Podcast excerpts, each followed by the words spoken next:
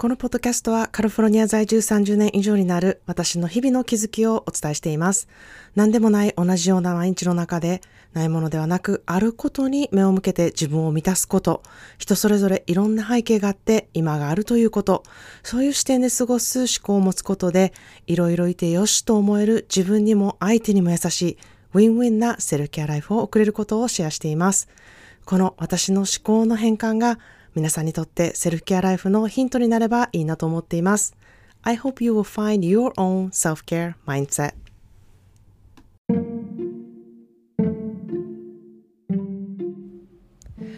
皆さんいかがお過ごしでしょうかえー、今日は SNS からの気づきをね、お伝えしたいと思います。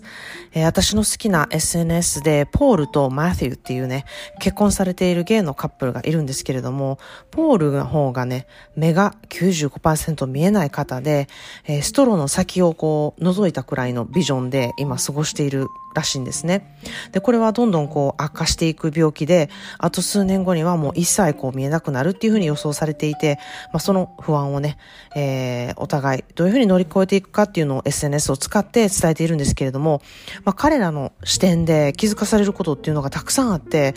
あの、私すごい新鮮だなと思って、あの、大好きで見ているんですね。で、その一つに、あの、彼があまり見えにくいことでこう気をつけていることがあって、それはコンロをつけた時に手に輪ゴムをつけて、こう、親指の方にちょっと引っ掛けることで、あの、手になんかついてるなっていう感覚に、えー、しておくこと。で、それをしていると何か他のことやってても、あ、手の手に輪ゴムがまだついてるなっていうことで、火つけてたなっていうね、あの、ガス、ガスコンロをつけたままにしてたなっていうことのリマインダーになったりとか、あとは、こう、戸棚を開けてドアを開けっぱなしになってた時は、えー、それを閉めるために輪ゴムをつけたりとか、えー、食洗機のドアとかアメリカってものすごく大きくてこう、バンって開けっぱなしになっていると足をぶつけたり転んでしまうっていう恐れがあるので、えー、そ、それを開けるときは輪ゴムをつけるようにしてこう自分で意識をするっていうことをされてるんですね。で私たちは、あの、目が見えるので、えー、戸棚が開いてたらそれを閉めないと足をぶつけるとか、えー、そういうことを考えやすいんですけど、頭、頭をぶつけるなとか。でもそれがやっぱ見えないことによって、どうやって自分が開けたものを、あの、開けたままになってるかっていうのを知らせるための、まあ、ツールとして輪ゴムを使っているんですよね。で、また一緒に暮らしている旦那さんのマーティューの方も、えー、相手の方が足をぶつけないように、コーヒーテーブルをこう四角いものじゃなくて、ふわふわのこう生地の丸い形のものに変えたりとか、まあ自分が飲んだままの水のコップを、あの、カウンターの端っこにポンって、あの、置くじゃないですか。でも、やっぱり見えない人と一緒に暮らしていると、いつどこでその彼が手に当たって、そのコップが割れてガラスが飛び散るかもしれないっていうことが、まあもちろんたくさん過去にあったからなんですけれども、えー、それ置いておかないように常に机の上を、えー、こう綺麗にしておくとか、えー、物を結構テーブルの真ん中の方に置いておくっていうことをね、すごい心がけていて、なんかそういう暮らしの、こう、暮らし方とか、えー、こういう工夫をしているんだよっていうことをシェアされることで、あのー、こう、障害者じゃなくても、お互いこう傷がつかないようにとか、お互いのためを思ってやるっていうことっていう意識っていうのは本当に誰もが持つことでお互いのうん、嫌なところとか、うん、お互いのこう見えてないところっていうその目が見えてないじゃなくてこうちゃんと意識的に見えてないっていうところが改善されるなっていうふうにね、えー、すごくこのポールとねマーティーの、えー、2人を見ていてすごく気づきになったんですね。で、また、あの、とあるね、えー、エピソードというか、えー、見せて、ソーシャルメディアで見せてるところが、まあ、ポールは、これからのうん、自分の不安っていうものを、えー、伝えているんですよね。やっぱりどんどん視界がこう狭くなってきて、今はストローで見る感じでちょっとだけは見えてるんですけれども、まあ、それをね、えテクノロジーを使って、こう、え携帯を使ってそれを写真撮って、こう、大きく広げて見るとか、そういうことをしたりとかされてるんですけれども、やっぱりどんどんどんどん視界が狭くなってきて、今まで感じていた光が、うん、見えなくなったりとか、うん、この先真っ暗の視界になるっていうね、ことをすごく不安に思って生きていらっしゃるんですよね。で、そのことを、あのパートナーのマティューに話してて、どうしよう、見なくなって何、何かがもう本当にすごいしんどくなったらどうしようみたいなことを話してるんですけれどもそこでマティウが見えなくなるってなって一番何が嫌っていうふうに聞いたんですよ。そしたらポールが何が一番嫌ってあの君の顔が見えなくなって顔を忘れてしまうことが嫌だっていうふうにね泣きながら言っててもっとねこれ以上大変なことが、うん、たくさん出てきて君に迷惑をかけることもすごく嫌だ。なんかそんな迷惑だったらもう僕と一緒にいたくないって逃げたる逃げたくなるんじゃないかみたいなことをねあのすごく言っててそういうところがすごく不安だっていうことをね、えー、マーティンにすごく言ってるんですけれどもで、そこでですね、それを聞いてたマティは、まあ、逃げたくなって逃げても君には見えないから気づかないから大丈夫だよっていうふうにね 自分が逃げてもなんかあんたは見えへんから分かれへんやんかみたいなことをね、えー、二人で泣き笑いしながらね、えー、言っているあのところをシェアしてくれたりとかしてすごく心が温かくなったんですけれどもなんかそんな感じで不安っていうところも常にね笑うことを意識して、えー、そういう感情と向き合って乗り越えていくっていうところもすごい素敵やなというふうに思ったんですね。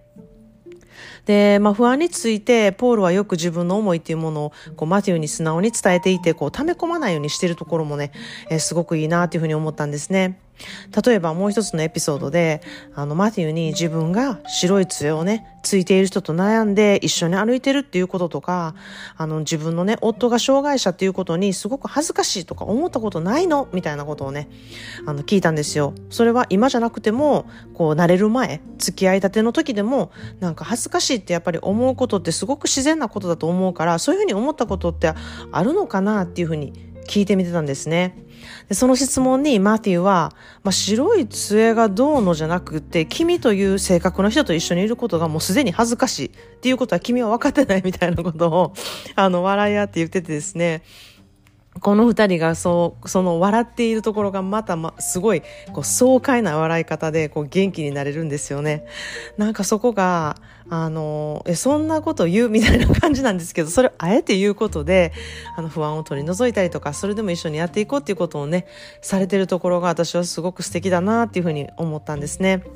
なんかこう彼らが苦難をこう乗り越えている様子を見せているところでパワーっていうものももらえるし確かにこう健常者同士でもそうやってできてないところっていうものを助け合ったりする気づきになるなっていうふうに、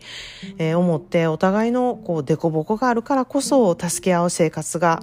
あって、そういう世界観があって、そうやって成り立っているっていうふうに思うとですね、まあ、健常者の方が、うん、ある意味分かりにくく、生きにくいところって逆にね、たくさんあるんやろうなっていうふうに、あの、私気づかされたなっていうふうに思うんですね。で、また違う、あの、感動的なところで、こういう喜びがあるんだよっていうところもシェアしてくれてるんですけれども、それは、あの、ポールをね、ビーチに連れて行くんですよ、マティウが。で、そこでは、あの、杖なし、ガイドドッグなしで走り回れるっていうこと、そこをこう見せてるんですけれども、こう思いっきり走るっていうことがやっぱり、あの、ポールにはできなくてですね、あの、まあ、障害物が何にもない砂浜で、ビーチで、そこで思いっきり走るってこんな気持ちになるんだねみたいなことをすごく喜んでいて自由に走っているやっぱり姿を見るとめっちゃ感動するんですね。当たり前にできることが本当に素晴らしいことだし自由に走るっていうことができてもビーチに行って走り,、ま、走り回ってることっていうことをねしたことない人もいると思うんですよね。なのでそんな風に自分ができる視点っていうところを私は障害者の方から得れることができることでそしてそれは障害者じゃなくてもいろんな人の視点を知ることって本当に自分にとってめちゃくちゃ有利であることにつなげられるなっていうふうに思ってすごく心が動かされた気づきをね、えー、あのこの SNS から私はいただくことができて今日はそのシェアをしたいなというふうに思ったんですね。まあ、私は考えすぎたりする癖がめちゃくちゃあってですね、まあ、考えすぎっていうところをまあ活かして思考でセルケアをしているんですけれども、この思考も以前はものすごくネガティブなことだったんですよね。なんか言うたらネガティブにいつも考える癖があったし、うん、それはもちろんあの今もあるんですけれどもそこをどうやって自分も活かせて相手も活かせるウィンウィン思考にあのすることができるだろうかっていうねそこをやっていくことがあのできてそこが得意になっていくことで、うん、そんな風にこう自分にとっての不利だったことをすごく今は有利なこととして活かせているなっていうふうに思うんですね。まあ今は SNS を見て、その考えすぎる思考を使って、こう、いろんな方の、うん、インスタとかいろんな方の、まあ、YouTube とか、えー、いろんな方のねピンタレスとかいろんなとこ TikTok とか見れるとこいっぱいあると思うんですけれども自分にとってのなんか違う視点だなっていうふうにね、えー、受け取ることがあのできたことをね私はすごく嬉しいなっていうふうに思ってますしそこがね、えー、強みとなっているのであの誇りに思っている部分でもあるんですね。ということで今日は、えー、SNS から人それぞれ凸凹があるから助けて助け合っていけるっていうふうなね私の気づきをシェアしたいなと思って撮らせていただきました。えー、もし今日の言葉の花束を選ぶとしたら Learn to appreciate what you have before time make you appreciate what you had. Learn to appreciate what you have before time make you appreciate what you had. 亡くなってから会った時の過去を振り返るのではなく、今ある時にあることを感謝できるっていうことを学んでいきましょうっていう言葉です。はい、今日も、えー、聞いてくださりありがとうございました。それではまた次のエピソードまで。Have a wonderful self-care day. As always, I'm sending you a big hug to you. 今日も皆さんがいてくれることに感謝です。ではまた。Cheers to you!